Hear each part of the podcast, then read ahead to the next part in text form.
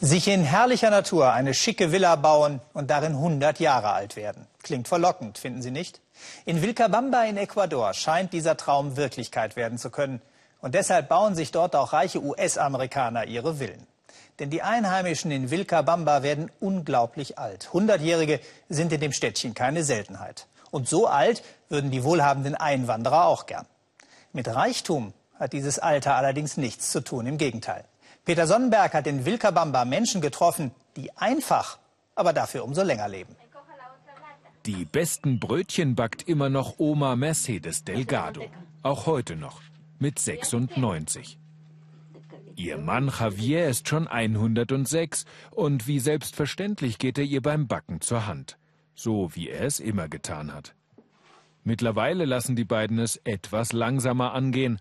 Sie sind stolz auf ihre 30 Uhr und 4 Uhr Urenkel und auf ihre Gesundheit. Er hört gut, sie sieht gut und gut zu Fuß sind sie beide noch. Beweglich bleiben sei das Wichtigste, sagt Javier Delgado und klingt dabei sehr klar. Überhaupt erzählen die beiden viel und gerne und meistens beide gleichzeitig. So ist das wohl, wenn man seit 73 Jahren miteinander verheiratet ist. So vor sechs Jahren mit 100 habe ich aufgehört zu arbeiten, aber schon mit 95 hatte ich gemerkt, dass es nicht mehr ganz so ging, wie ich wollte. Aber Javier Delgado läuft noch viel. Drei Kilometer bis zur Weide jeden Tag. Dort holt er Kräuter für die Tiere und läuft die drei Kilometer wieder zurück. Ich gehe immer alleine los. Der Stock ist mein einziger Begleiter. Auf den muss ich mich stützen, damit mich der Wind nicht umweht. Und sie sagt, der Alkohol hat ihm nie geschmeckt. Er ist kein Trinker, deshalb hält er sich so lange. Es wäre ja nichts Außergewöhnliches, wenn die beiden die einzigen um die 100 wären. Aber es leben so viele Steinalte im Tal um Vilcabamba ganz im Süden Ecuadors, dass man es das Tal der Hundertjährigen nennt. Das Geheimnis von Vilcabamba wollten schon viele ergründen, aber keiner fand eine Antwort. Die Luft sei reich an negativen Ionen, heißt es. Das eiskalte Wasser des Yambala-Flusses hätte besonders viele Mineralien und die Kräuter in der Gegend hielten die Vilcapambeños jung.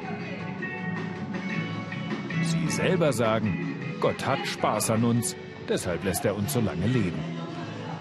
Wahrscheinlich kommt auf der ganzen Welt kein anderes Seniorenkränzchen auf ein höheres Durchschnittsalter als das von Vilcabamba. Die Alten treffen sich jeden Tag. Samstags kommen manchmal 100 zum Tänzchen oder zum Bingo.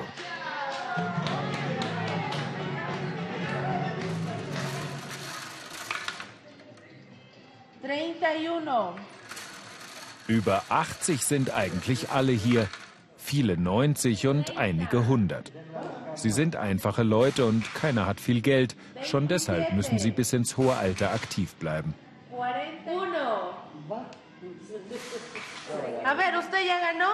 Zum dritten Mal hintereinander hat er sein Spielbrett zuerst voller Maiskörner. Der Sieg beim Bingo bringt einen halben Dollar. Sein Nachbar ruft, er hat sich nur nicht gebadet heute, deshalb die Glückssträhne. Nein, nein, erklärt der Gewinner. Ich bin zwar 85, einen Monat und ein bisschen, aber ich bade mich jeden Tag im Fluss.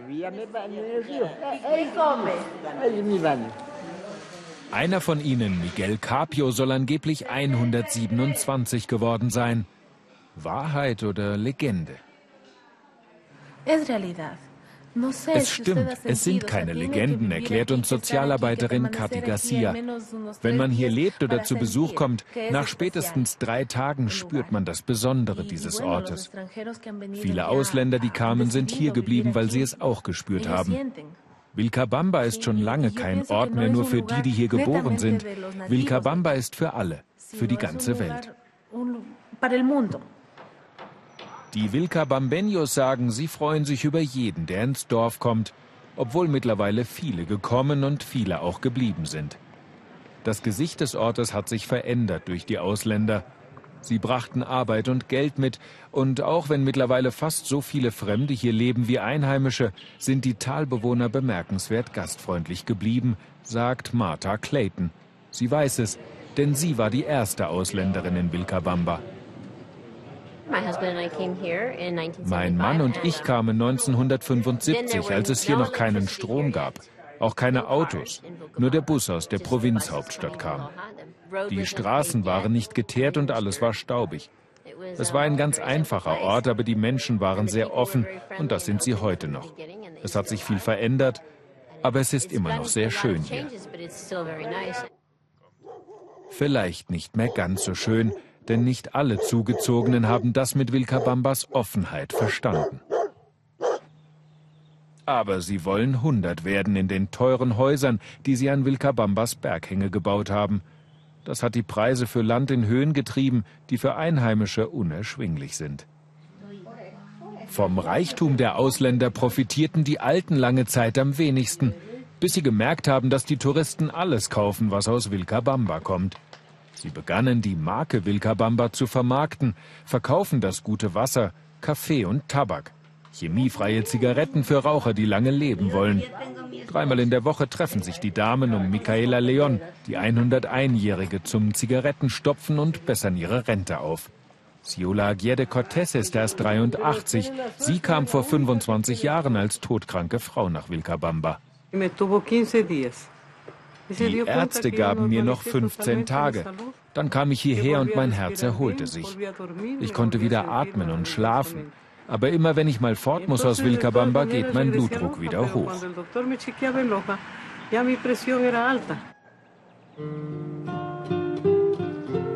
Hat das Tal der Hundertjährigen wirklich die Energie für das ewige Leben? Einer der ältesten von ihnen, Javier Delgado, der 106-Jährige, sagt Nein. Wer nur an sich denkt, dem kann auch das Tal nicht helfen.